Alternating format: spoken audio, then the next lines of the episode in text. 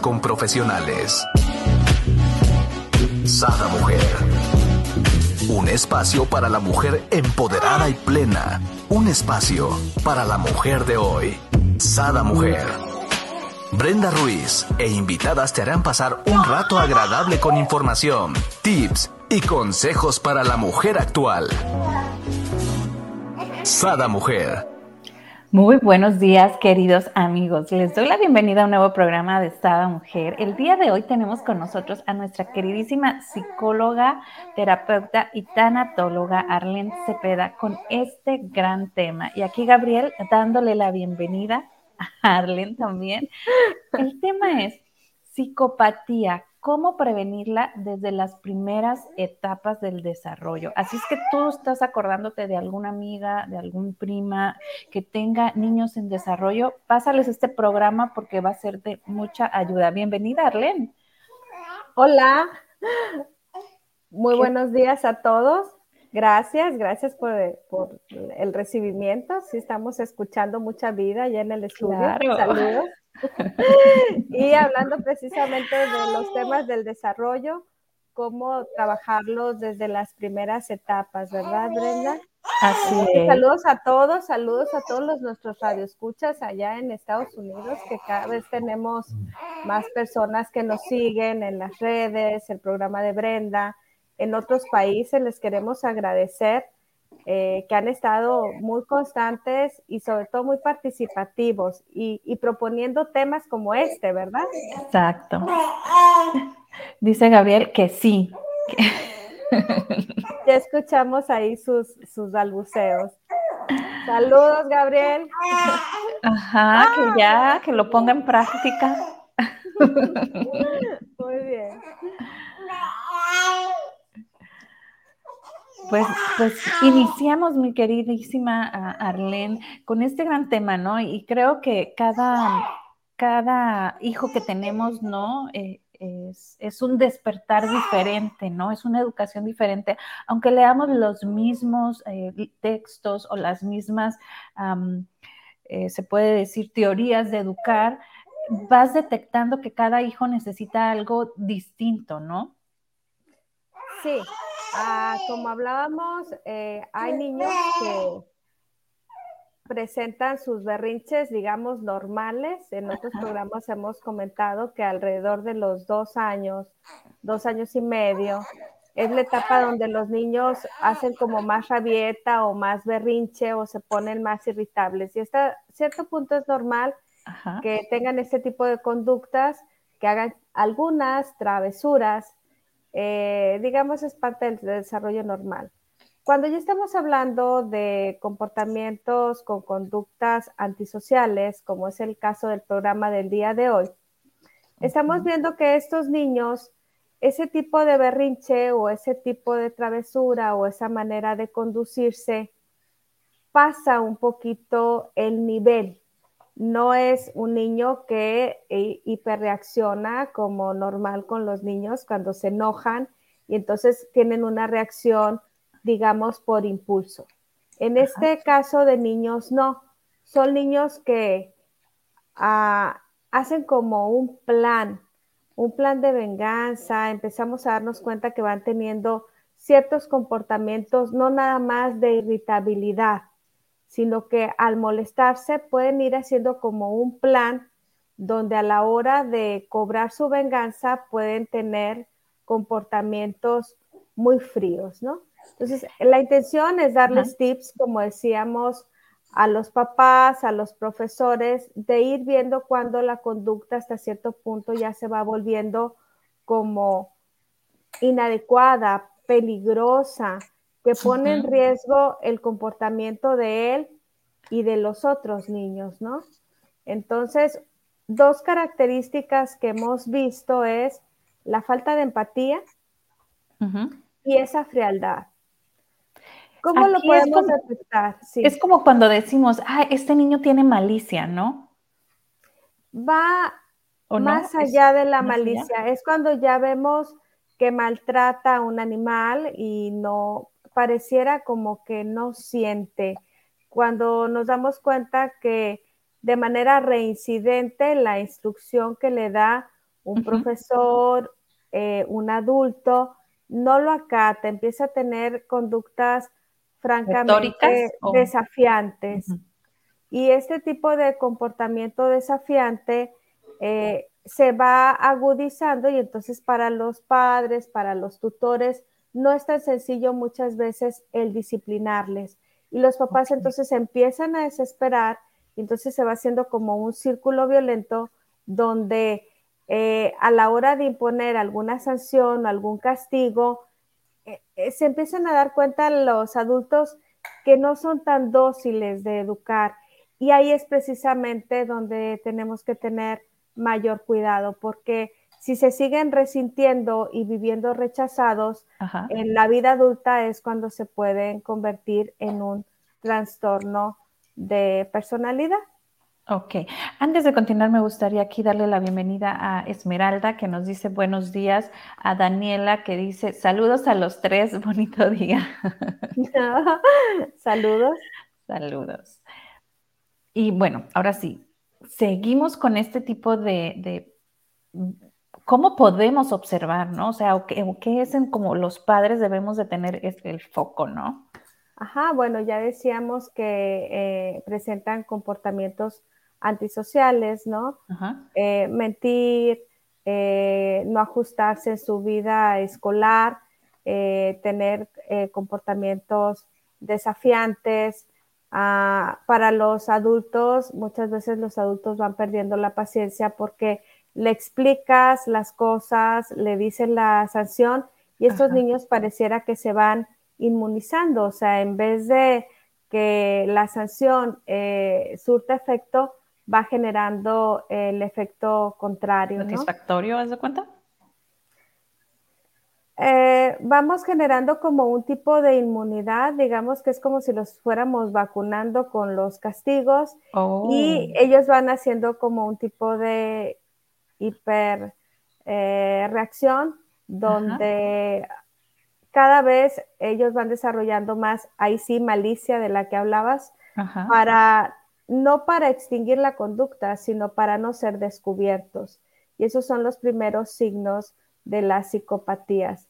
En las primeras etapas, eh, ellos al irse dando cuenta de que les van imponiendo castigos, se van volviendo más diestros para evitarlos y para no ser descubiertos y sancionados. Entonces van desarrollando esta habilidad que si no la descubrimos en las primeras etapas y no actuamos eh, poniéndoles límites saludables, los educadores, los padres, los profesores, eh, esas conductas desafiantes en las primeras etapas se pueden volver, ya decía, un trastorno de personalidad antisocial. Y ahí, eh, pues es complicado. Estamos hablando de conductas realmente antisociales, ¿no? Como el mentir, delinquir. Eh, si se descuida esta parte de la crianza, se puede volver un perfil criminal. Y ahí es donde hay que tener más cuidado, ¿no? Porque luego posteriormente eh, igual hay, hay, detalles que ahorita vamos a ver, ¿no? Que nos vas a platicar y a lo mejor lo pudiéramos topar como que, ay, es un niño berrinchudo, ¿no? Ajá.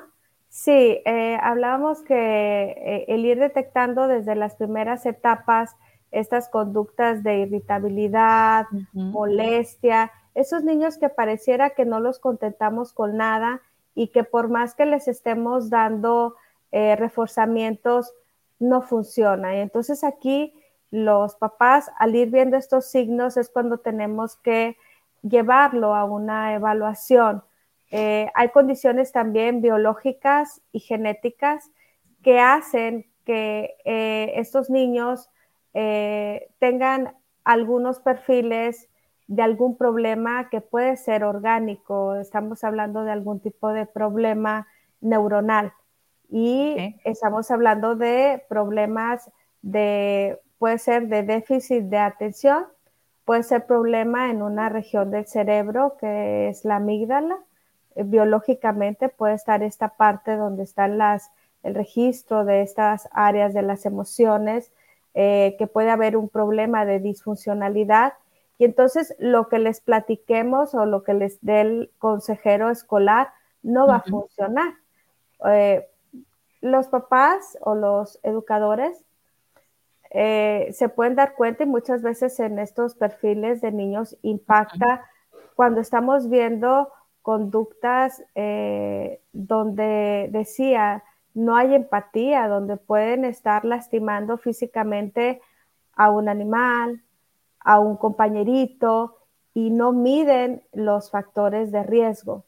Entonces, los papás cuando empezamos a ver estas dos características, la falta de empatía o la frialdad, es bien importante llevarlos al psicólogo, a un psicodiagnóstico y ya el psicólogo vamos a determinar si es un, niño que lo tiene que evaluar el neurólogo, el médico, eh, va para, para psiquiatría, dependiendo de cada caso, ¿no? Exacto. Mira, por aquí nos comenta Esmeralda, dice, atrás de un berrinche hay una llamada de atención de ellos para los padres. Claro, sí. Ah, eh, los niños eh, van mostrando berrinche porque no van tolerando la frustración.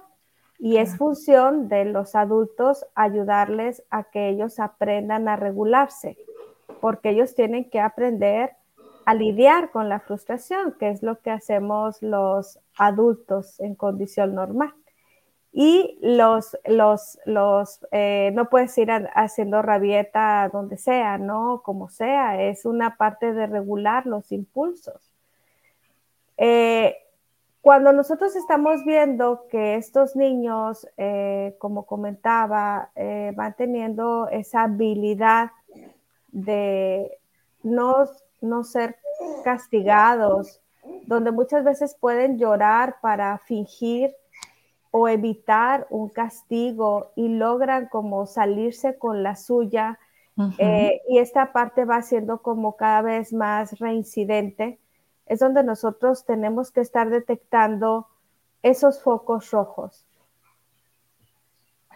Ok, entonces eh, aquí un ejemplo, ¿qué tan, tan em, importante es, ¿no? Porque podemos decir, ay, es que mi, hijo hizo este, un berrinche en el súper y, o sea, ¿cómo poder detectar la gravedad, ¿no? Porque digo, todos tendemos a, como niños, a ver qué tanto, ¿no? Y, tratar de manipular, ¿no? A nuestros padres y, estiramos la liga para ver qué tanto sé de uno o sé del otro, ¿no?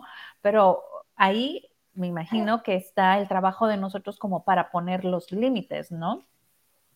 Sí, eh, inclusive cuando tú pones los límites, yo creo que a muchos papás les ha tocado que no va a faltar las buenas personas que se acerquen y digan, oiga, este, el niño está llorando por o está haciendo rabieta por la paleta, ¿qué le cuesta comprarle la paleta? O, o todavía a veces muchos te dicen, yo se la compro para que no llore. Este, sí, eh, eh, tú puedes estar haciendo bien tu función este, como papá y no va a faltar que persona con su muy buena intención, porque sí reconozco que es muy buena la intención, eh, pero tú estás limitando y no va a faltar quien, quien quiera romper ese límite. Y si no es en el súper, es muchas veces los, abuelos o la familia extendida, el tío, el padrino, claro. El hermano mayor, etcétera, ¿no? Así es, pero aquí eh, cuando estamos hablando de este tipo de casos, estamos hablando y se ha encontrado que generalmente en el contexto donde se han desarrollado estos niños, una característica precisamente es un entorno complicado. O sea, ahí encontramos en estos perfiles que en la familia eh, hay adicciones, eh, alcohol, eh, padres con, perfil alcohólico, toxicomanías, están creciendo en un ambiente muchas veces caótico, donde no hay reglas, donde no hay límites, donde hay desorden. También hemos no encontrado... Hay una estructura, ¿no? Como, como nos dices, en pocas palabras, es un desorden, no hay una estructura, no hay horarios, ¿no? No hay una disciplina. Por aquí nos dice Esmeralda, dice, llevo más de 20 años eh, cuidando niños y la experiencia ha sido increíble. Pues aquí platícanos. Por acá dice Adriana, hola, buenos días, ya llegué. Dice Esmeralda, donde he experimentado tanto a los padres y a los niños. Exacto, como nos dices, ¿no, Arlene? Y, te vas volviendo, como, como comentan, conocedor de, lo diferente, aún con los niños tengan un temperamento diferente. Estamos hablando de un tipo de perfil de niños que nos podemos dar cuenta que son rechazados eh, también en su grupo de pares. Son niños que mm. no se adaptan en su vida escolar, hacen acciones con maldad donde realmente los demás los rechazan y los rechazan porque eh, decía, existen dos características, la falta de empatía y la frialdad. O sea, hay una condición, eh, inclusive eh, en algunos casos biológica, orgánica, donde al ellos estar lastimando, ya decía, a, un, a otro ser vivo, a un animalito, a una persona, pareciera que no sienten, ¿no? Ok. Sí, sí, dice por aquí, son niños millonarios y padres abandonados. Ajá. O sea, como que los padres los abandonas y, les dan, ¿no? A lo que entiendo es que les dan regalos o dinero en vez de cuidarlos. Dice, mi hijo hasta los cinco años era un tsunami para los berrinches y las flores de Bach fueron lo que me ayudaron bastante a tranquilizar sus emociones. Sí, estamos hablando de que la dificultad en las emociones de estos perfiles es precisamente eh, resentimiento, eh, el sentirse excluidos, hostilidad. Son niños que si estábamos hablando de que crecen en contextos no favorecedores, estas eh, condiciones van a gestar, digamos, ese tipo de maldad ese tipo de falta de empatía, ese, esa ausencia de ternura, de cariño, de acompañamiento, porque ellos tampoco lo están viviendo. Claro. Y en este caso, por ejemplo, también puede ser como chiquitos, ¿no? Todavía, como nos comenta aquí Adriana, cinco años, también son emociones que transmitimos nosotros como madres, ¿no? Igual Sí, pero en estos casos, eh, en las primeras etapas, hay estudios donde dice que hay datos muy, muy como, como puntuales, inequívocos, donde inclusive dice que se ha asociado que los niños en las primeras etapas, eh, estos niños prefieren, si les das una pelota, dice, de color, eh, ellos van a elegir el color rojo.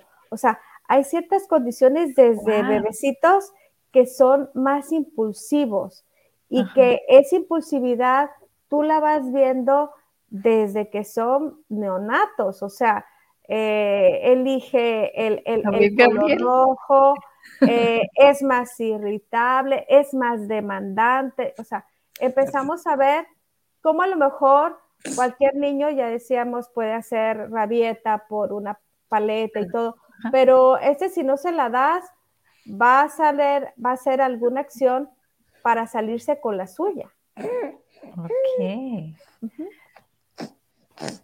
Pues aquí estamos aprendiendo mucho porque eh, Gabriel es muy demandante, pero tiene apenas tres meses, entonces hasta dónde lo dejo o no lo dejo llorar, ¿no? Te, platico. Eh, venía del trabajo de mi esposo y empezó a llorar en el camino y me paré en una gasolinera a tranquilizarlo. Continúo y, y vuelve a llorar. Entonces cuando llego a la a la casa, mi hija me ayuda a bajarlo y le digo yo, perdón, hijo, perdón. Y me dice, mamá, ¿por qué le pides perdón? Y yo, pues porque, ¿qué le hiciste? Y yo, pues lloró en el camino, ¿no? Entonces me dice, pero tú no le hiciste nada, ¿por qué le pides perdón? Y yo, pues porque lloró, ¿no? Y me dice, ay mamá, tú siempre has sido así, nos regañabas y luego ahí ibas a la cama y nos pedías así como, perdón, te regañé porque te tengo que educar, pero no. Sí, el, que ellos vayan teniendo eh, gratificación, frustración.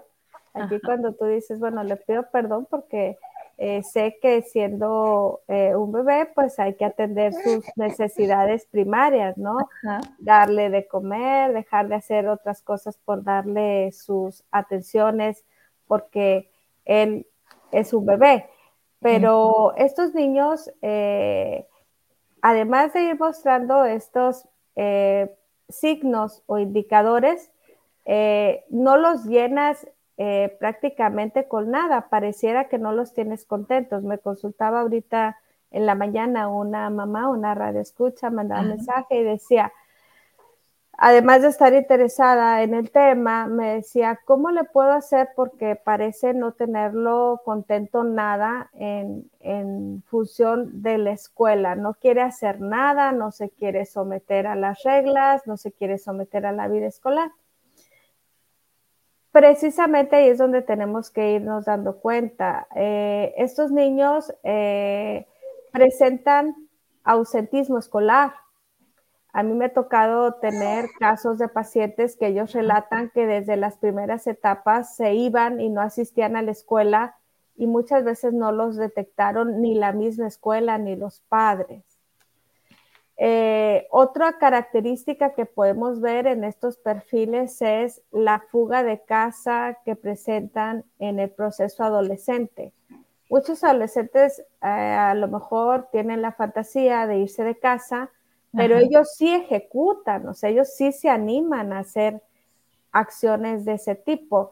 Eh, muchas veces el adolescente tiene la fantasía, se enoja con los papás, dice, me voy a ir de casa, sale a la puerta del patio y ya se regresa, ¿no? No, aquí estamos hablando de, perfiles donde sí ejecutan muchas de las conductas antisociales que son el mentir, el hacer trampa, el engañar a los demás. Y decíamos que muchas veces se van volviendo tan diestros que ellos no le temen eh, al castigo. Hay un estudio que dice que se, en una de las universidades ahí en, la información que compartíamos y comenta que este estudio se hizo ya cuando eran esas personas adultas y empezaron que desde pequeños les vieron conductas antisociales y en la vida adulta se les puso un juego donde ellos iban a jugar virtualmente,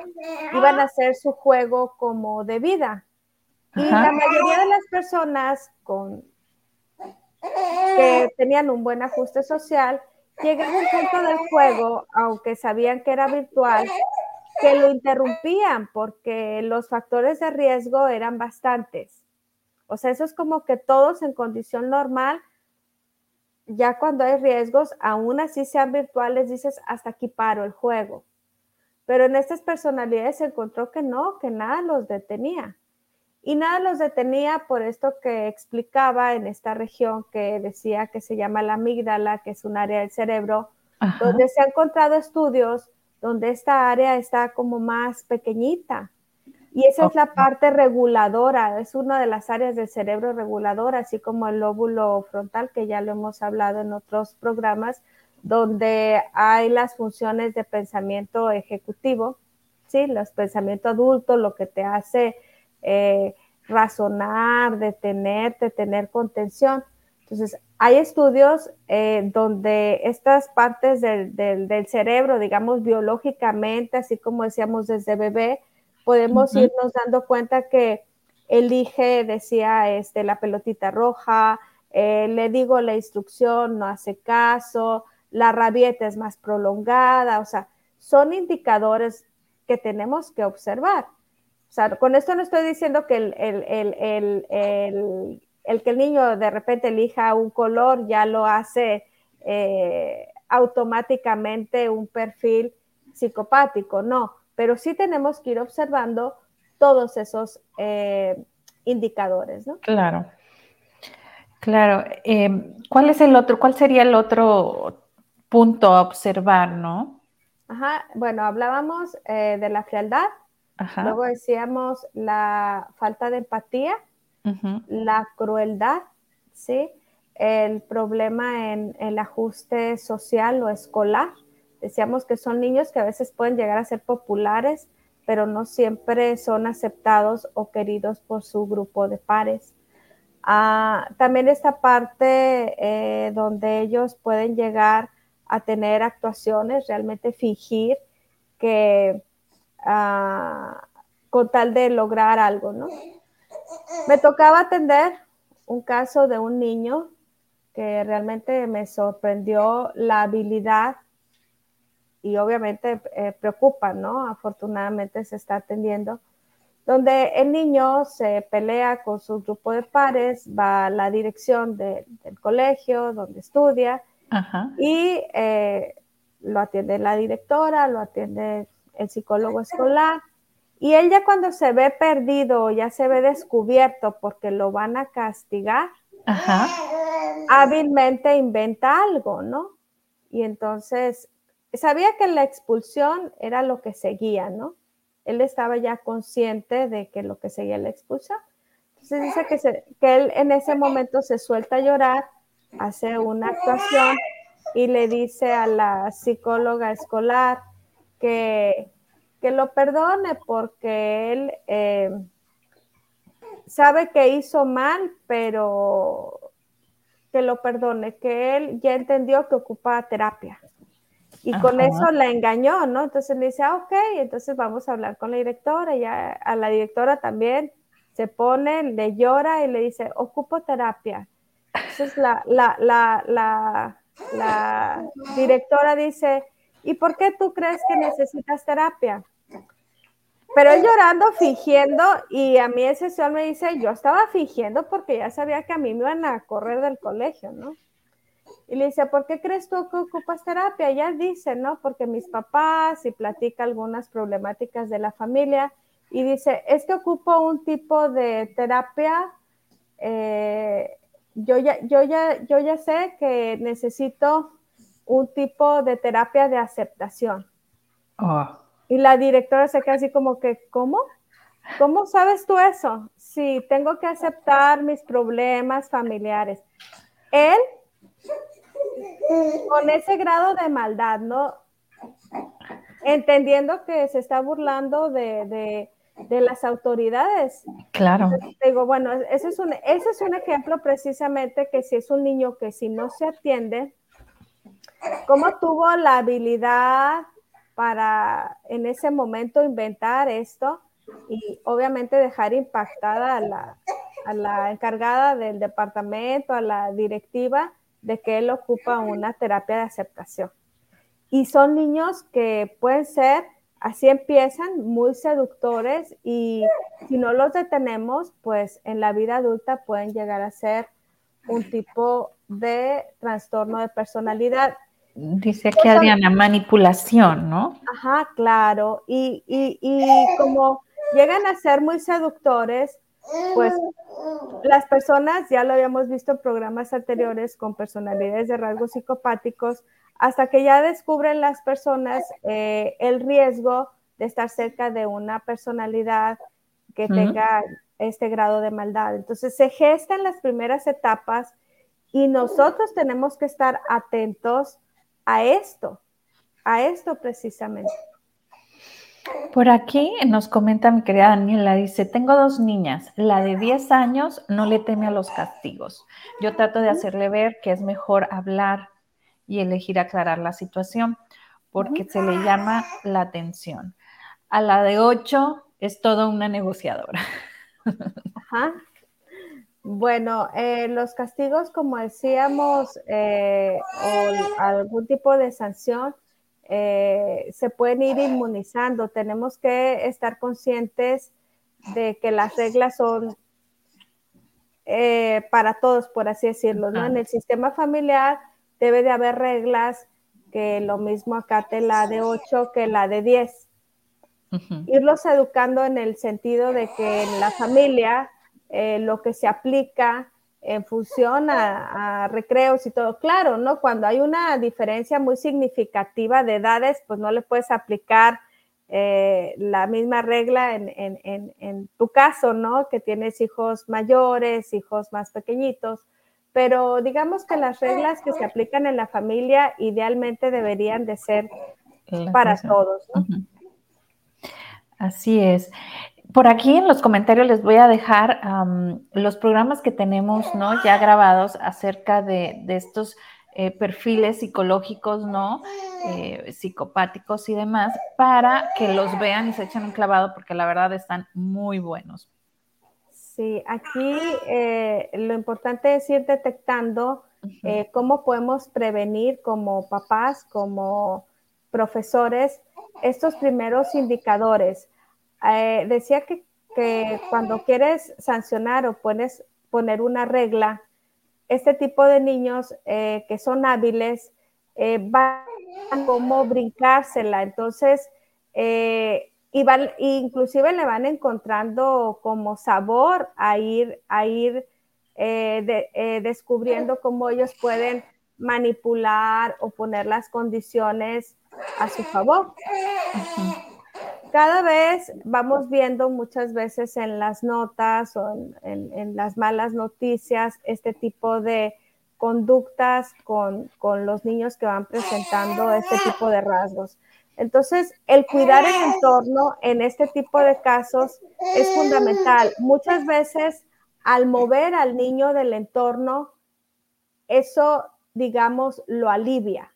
En los casos que la mayoría de las, eh, en el contexto donde se está desarrollando, se está formando el comportamiento antisocial. Pero en estos casos, los que hablaban muy particulares, donde tienen buenos papás, buen entorno escolar y donde no entendemos de dónde sale como que esa malicia, esa maldad, o por qué este niño es diferente, o por qué este niño es resentido, en esos casos son los que estamos recomendando, obviamente, la, la valoración principalmente neurológica. Así es, este, y también recomendarles, ¿no? Que pueden acudir a ti, eh, por aquí están tus datos. Eh, si quieres compartirnos tu teléfono, mi querida Arlene.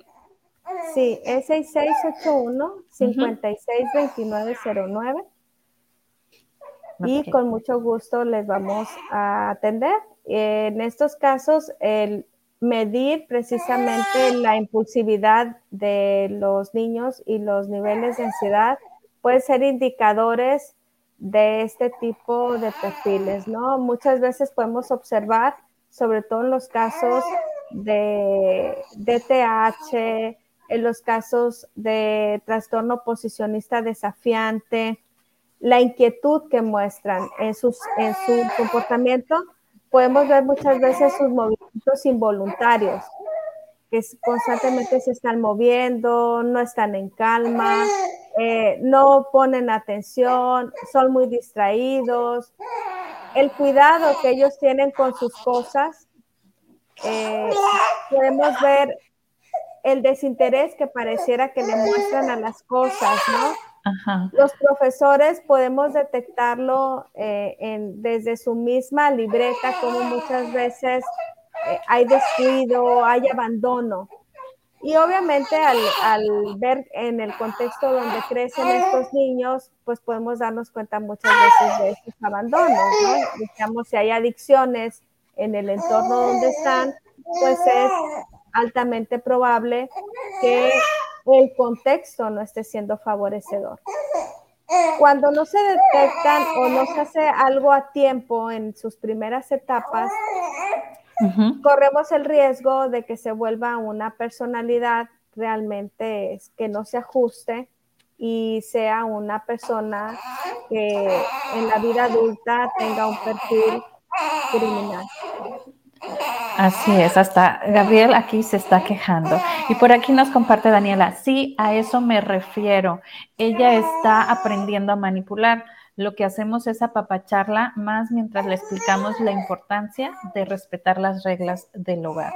Y, yo creo, aquí me gustaría antes de que nos digas, mi querida Arlen, yo creo que aquí es, sumamente importante esto que nos dices, ¿no? Hay papás presentes, ¿no? Papás que están al pendiente y se están dando cuenta de esta situación y puedes corregir, ¿no?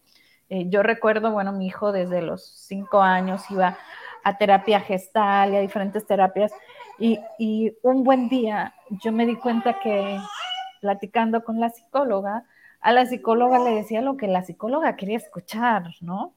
O sea, ya tenía esa habilidad. Entonces le digo, hijo, pues no tiene caso, mira, yo estoy gastando y, y, tú ya sabes qué decir, ¿no? y, no, no vamos ni para atrás ni para adelante. Este, ¿qué te parece si lo dejamos y cuando tú quieras trabajarlo, pues lo trabajas, pero ya es cuando tú realmente quieras, no porque tu mamá te está mandando, ¿no? Y sí, hasta un buen día él dijo, ah, quiero volver y quiero volver con la misma, o sea, con la psicóloga de toda la vida, ¿no? Que, que lo conocía, aunque ya no vivíamos en Guadalajara, por online le, dio la terapia, pero, pero creo que, que, es bien importante esto que nos platica Daniela, ¿no? O sea, darte cuenta, ¿no? De cuando mm, están manipulando, porque todos, todos, hasta Gabriel, a sus tres meses, obvio me manipula, ¿no? Obvio, eh, eh, entonces es, agárrame en los brazos, mamá, ¿no? Es, yo sé que si ahorita lo agarro, se va a cachar. Sí, esto que comentas sobre cómo ponerles límites cuando te estás dando cuenta que quiere pasar la línea, poner límites de manera amorosa, ser firmes, eh, pues es un, proceso, como dice Daniela, ¿no? Donde tú como papá tienes que irlos conociendo, tienes que ir detectando hacia dónde va precisamente el comportamiento, la conducta. Y el tener esa capacidad de observar, eh, tú le pones ese límite, pero si se lo brinca, ¿qué hay que hacer? Eh, ahí es la parte donde hay que tener mucho cuidado, decía, porque si no se van como inmunizando ante el castigo y entonces se puede instalar precisamente ese tipo de conducta. Los niños cuando se van comportando como de esta manera inapropiada, al estarse sintiendo rechazados, la manera de aplicar la sanción es diferente. Aquí más que sancionarlos, paradójicamente es estarles reafirmando las conductas positivas, porque ellos ya de por sí sienten esta parte de rechazo. Ellos mismos se dan cuenta que algo es diferente, algo no encaja, y ponía el ejemplo de la película del ángel malvado de el actor Malcolm Culkin, ¿no?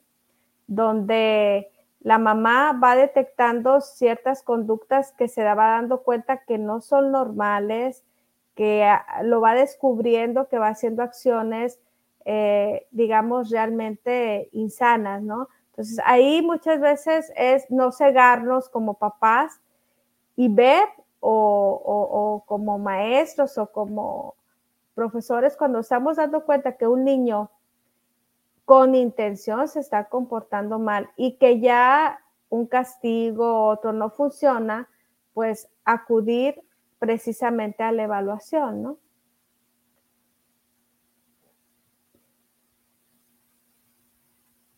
Ah, perdón. Aquí nos pregunta a mi querida Adriana, dice, ¿y ustedes buscan hablar con los padres y padres para ver la raíz? O sea, con los niños, los terapeutas, si después, en el caso tuyo, ¿no? Si después hablan con los padres para ver la raíz. Sí, eh, comentaba que hay que revisar todo el contexto, ¿no? Que muchas veces el solo cambiar de entorno eh, más favorecedor, eh, porque hay que recordar que los papás muchas veces no tienen la conciencia de que ellos están teniendo acciones también de conducta antisocial los papás no siempre son conscientes que el tomar o que el consumir alguna sustancia tóxica o el tener su vida desorganizada o en desorden, eso es realmente lo que está generando eso en el niño, porque si estos papás están muy emproblemados ellos en su vida, en los casos de depresión mayor, en los casos de bipolaridad, trastornos límite de personalidad, es donde se gestan más este tipo de perfil de psicopatía. Ok, aquí hay una pregunta muy interesante, eh, gracias, que dice Mirna, pero dicen que los hijos son el reflejo de los padres. Cuando son padres disfuncionales, Y aquí yo abro paréntesis y digo que es disfuncional, ¿no? Porque para mí eso no lo es. Papá de fin de semana y la mamá no le ponen interés a su hijo. No ponen interés a su hijo. Gracias, Mirna. Sí, eh, de esos casos era precisamente los que mencionaba ahorita, ¿no? Cuando hay disfuncionalidad y donde trabajamos es precisamente en esa dinámica y en esa, todas esas cosas que están haciendo que el niño se esté comportando como alguien que opinaba al inicio del programa, eh, el niño, detrás del mal comportamiento del niño, hay una llamada de atención, o sea, el niño se está comportando mal porque es una manera de que quiere ser visto. Pero cuando estamos hablando de estos casos muy particulares, son esos casos que vemos donde realmente llegan a ser conductas muy, muy malas. Estamos hablando que en estos casos muy particulares puede haber un problema que rebasa la parte que tiene que ver con el proceso de educación, lo entre comillas normal, de la socialización, del temperamento. O sea, son niños que desde pequeños fueron eh, mostrando un tipo de maldad no, digamos, normal, que muchas veces hasta los adultos les puede llegar a dar miedo. Eh, así como comentaba el caso de, este niño, también me tocaba atender el caso de una niña que tenía aterrorizada no nomás al grupo escolar, ¿no? A la propia maestra. La, la, maestra cuando le quería reprender, la niña le decía, si me sigues tratando así, maestra, yo grito. Y grito y digo que tú me hiciste algo malo. Entonces la maestra, pero no, y gritaba. Y la tenía realmente en un terror como cautiva afectiva, porque la maestra ya no sabía realmente qué hacer, le habla a los padres, obviamente a los expertos, atender este caso, pero la niña con intención tenía cautiva a la maestra de grupo. Wow, fíjate. Por acá nos dice Abigail, dice, buenos días, yo tengo un problema con mi nena. Apenas entró a kinder, pero ella se ha vuelto muy enojona. De dulce pasó a ser enojona y no estar bien en la escuela. Sí, como la, la radio escucha de la mañana que me consultaba algo así, eh, yo le comentaba que los niños en las primeras etapas, sobre todo de salir del ambiente cómodo de casa, tener a mamá para ella, ahora empieza a tener obligaciones, empieza a tolerar frustración, que es como pasa en la vida escolar, en la vida escolar es un ensayo, ¿no? Para la vida adulta, eh, nos frustran con, con reglas, con normas, pero tú vas aprendiendo esa frustración, entonces de pasar al juego y de pasar del entorno de casa, se va topando ya con sus primeras, eh, desde las primeras habilidades sociales, ya hay otros que no, no son los que lo aman de manera incondicional, sino que acá, para ganarse la estrellita en la frente, pues tendrá que hacer los dibujitos y ciertas tareas y recortar. Entonces, hay que tenerles mucho amor, mucha paciencia, pero no infantilizarlos, o sea, irlos ubicando en lo que ellos tienen que lograr a los cinco años, a los seis años. O sea, en el caso de, los niños del jardín, pues va a ir ya desprendiéndose un poquito del juego, del juego que era como más ilimitado en casa, en todo momento, y aquí ya va a ir aprendiendo que va a jugar con ciertos objetivos, con un grupo, eh, y va a tener los primeros trazos y luego ya llega a primaria y va a tener que entender que ya viene la lectoescritura y pasa a segundo grado y ya vienen las operaciones eh, matemáticas. Entonces, es irlos llevando empáticamente. Claro que se van a frustrar. Todos los niños en condición normal van a seguir haciendo hasta cierto punto cierta resistencia a la escuela, la mamá me decía, pero es que me está diciendo que, no le gusta la escuela. que no le está gustando. Sí, le digo, eh, eh, él va a decir eso, pero tú tienes que seguir acompañándole e irle entusiasmando porque él ya descubrió que está teniendo más obligaciones y claro que no las quiere. Entonces eso es lo que le podemos decir a esta mamá, que claro que los niños hacen su resistencia y muchas veces eh, hacen esa resistencia que les hacen a los papás, ustedes los dejan en la escuela y a ellos ya se les pasó. Ajá. ellos ya se les pasó, ya pasando la línea, este, la mayoría, eh, yo les puedo asegurar que ya está jugando, que está haciendo lo que tiene que hacer, pero ellos van a hacer su lucha porque, por no querer ir a la escuela. Exacto. Mira, me comento esto de Adriana y nos vamos rapidito porque el tiempo apremia. Dice, yo estudié la materia de criminología y ahí el doctor Cuarón en su libro dijo que hasta los siete años es donde un niño puede adquirir las herramientas de empatía y respetar a los demás. Eh, los niños van mostrando eh, salud. los niños van mostrando ciertos este, indicadores, ¿no? Desde en las primeras etapas podemos ver, eh, como decía, rasgos temperamentales principalmente, ¿no? Que pueden ser niños más irritables, que pueden ser niños más demandantes, ¿ok? Ya a los siete años ya estamos hablando de un niño donde ya eh, realmente distingue, ya se dieron otros procesos psicológicos como la tipificación sexual, donde ya se puede reconocer niño o niña, donde él ya, digamos, eh, puede distinguir esto como con mayor conciencia. Pero en las primeras etapas del desarrollo, nosotros eh, podemos ir viendo si ese temperamento es más impulsivo.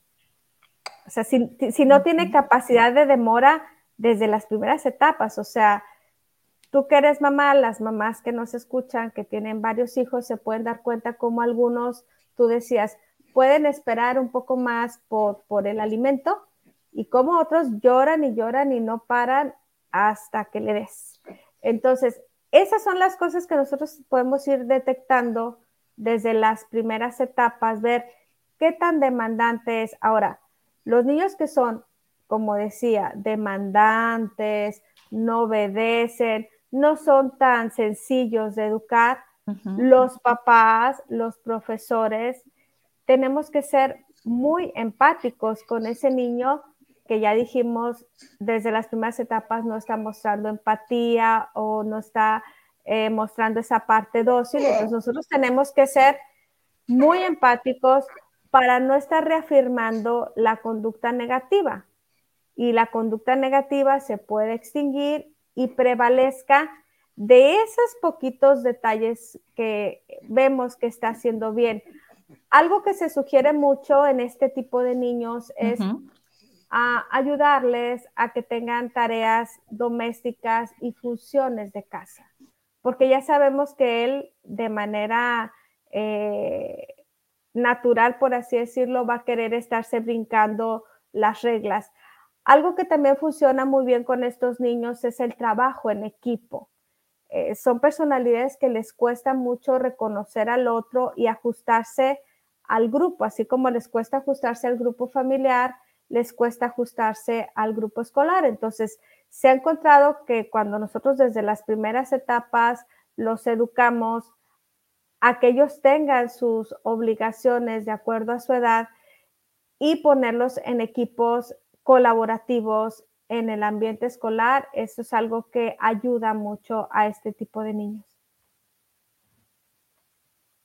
Aquí me haces recordar, ¿no? Cuando mi hijo estaba chiquito, bueno, mis hijos tenían la disciplina de poner su ropa en su lugar, su ropa sucia, ¿no? Diferentes cosas. De hecho, yo les tenía como un cuadro donde si se lavaban los dientes les ponía palomitas, si comían, si tendrían su cama. Obvio era nomás como jalar las cobijas, no, no pides más, como bien dices tú, ¿no? Todo es a su edad.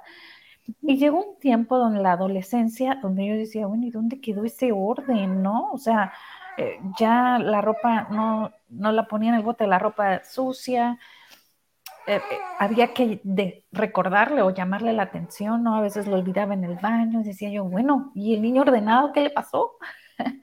Pero, bueno, le pasó que, ya decíamos, la adolescencia es un proceso con caos también en la parte biológica.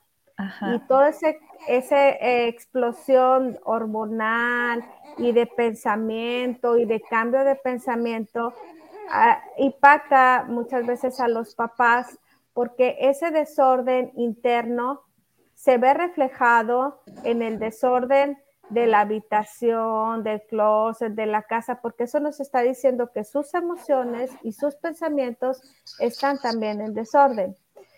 Precisamente, ahorita que hablamos sobre este tipo de personalidades que tienden a estar infringiendo constantemente las reglas, las normas, no se someten, ahí es donde tenemos que tener cuidado que la manera de educarlos no sea tan rígida. Ahorita que hablaba sobre los sistemas, no ser muy rígido, porque también se ha encontrado que en papás altamente desafectivizados o donde ellos han percibido eh, como que la disciplina es demasiado dura, se hace esta reactancia a la que hablaba, donde papás muy autocráticos o papás muy dominantes generan eh, este tipo de personalidad que va a querer estar constantemente desafiando la ley. Si no se atiende en las primeras etapas del desarrollo y estamos viendo que tiene una conducta francamente desafiante, eh, si no se atiende puede llegar luego a ser una personalidad que se vuelve experto en mentir, en delinquir. Y que el castigo no le funciona, como bien nos comentabas, ¿no? Pues para las personas que estén viviendo eso en la educación con sus hijos que les comenté, para mi buen, pues, satisfacción, ¿no? Y, reafirmando lo que nos comentas tú y nos comentaba Adriana, ¿no? Que al principio de los siete primeros años es lo que realmente, ¿no? Se te queda.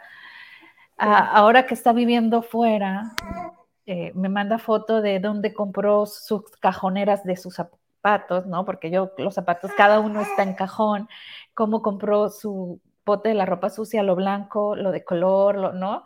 Entonces mi marido dice, ¿por qué gasté el dinero en eso? Y yo, mm, creo que hice buen trabajo.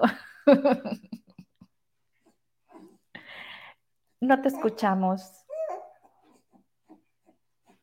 No. No sé si sea yo. Tienes tu micro apagado. Y lo apagaste desde allá, yo no te lo. Ahí está, listo. Ajá.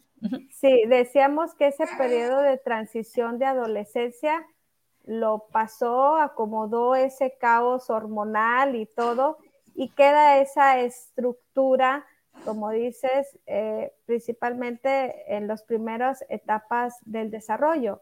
Aquí eh, estamos hablando de casos donde vemos que se van presentando, decía, defectos en el desarrollo, donde los papás y los educadores se empiezan a cuestionar qué es lo que están haciendo mal, pero ellos se están dando cuenta que están haciendo las cosas bien.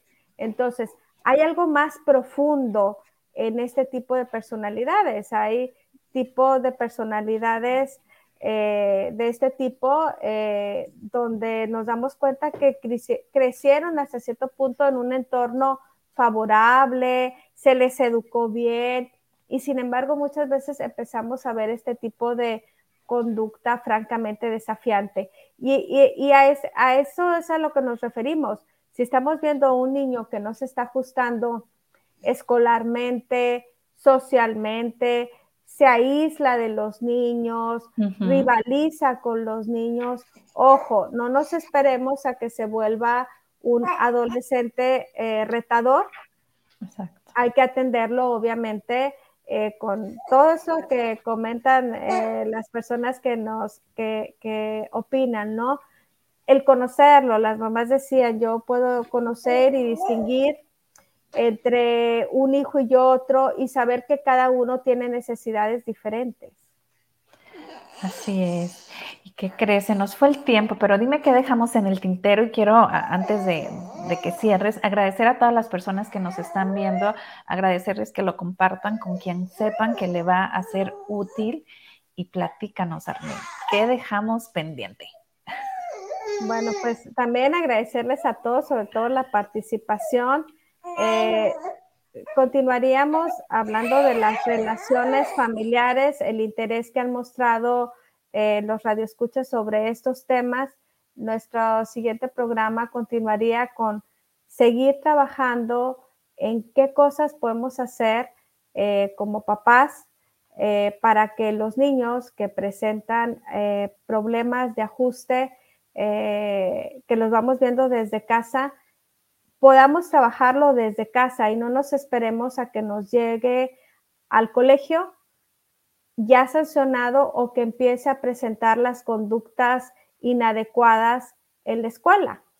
Y el ideal, ahorita que dices con qué nos quedamos, pues el ideal sería que los adultos, como ya hemos hecho la invitación en otros programas, observemos todas esas cosas que luego vamos normalizando, cómo anda nuestro consumo, decíamos, de alcohol, cómo anda nuestro consumo de tabaco, cómo me relaciono con eh, la fiesta, qué tanto orden hay, desde el orden ese tan importante que mencionabas, físico de las cosas, porque eso es lo que nos va a ayudar a estructurar nuestra mente y nuestras emociones. Claro, ¿no? Bien dices tú, entra al cuarto de una persona y de ahí, ¿no? Es, es como como tiene, ¿no? Su, su, mente es, como yo, no puedo salir de, la recámara si no tengo la, cama tendida. Digo yo, no importa, la voy a dejar extendida. Y salgo y volteo y volteo hasta que voy y la. Claro, porque el, el orden mental, el orden emocional inicia con esa manera como nos vinculamos con las cosas y con el entorno. Así es. Pues muchísimas gracias, mi querida Arlene. Felices de tenerte con nosotros aquí en Sada Mujer. Por aquí les dejamos el teléfono para que le manden un WhatsApp para la gente que quiera eh, obtener mayor información o una consulta. El teléfono es 668-156-5909 y con... Em, código de país más 52 porque es en México, ¿no? Pues abrazo fuerte, fuerte a la distancia. Muchísimas gracias. Un súper abrazo a todos, muchas gracias y nos vemos en el siguiente programa de En comentarios están todos nuestros programas al respecto. Por favor, véanlos, están buenísimos. Nos vamos con tu canción.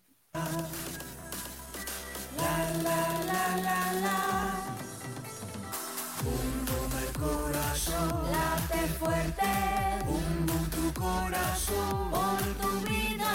Bum, el corazón, late fuerte. Bum, tu corazón. Bum, el corazón, late fuerte. Bum, el corazón, por tu vida. Bum, el corazón, late fuerte. Bum, tu corazón por lo que vales y por lo que eres, por todo el amor que das y el que te tienes. Date tu tiempo, respira lento, pensada mujer, este es tu momento. La la la la la, la la la la la, la la la la la, la la la la la. Corazón late fuerte, un tu corazón por tu vida, un tu corazón late fuerte, un tu corazón. Un el corazón late fuerte, un el corazón por tu vida.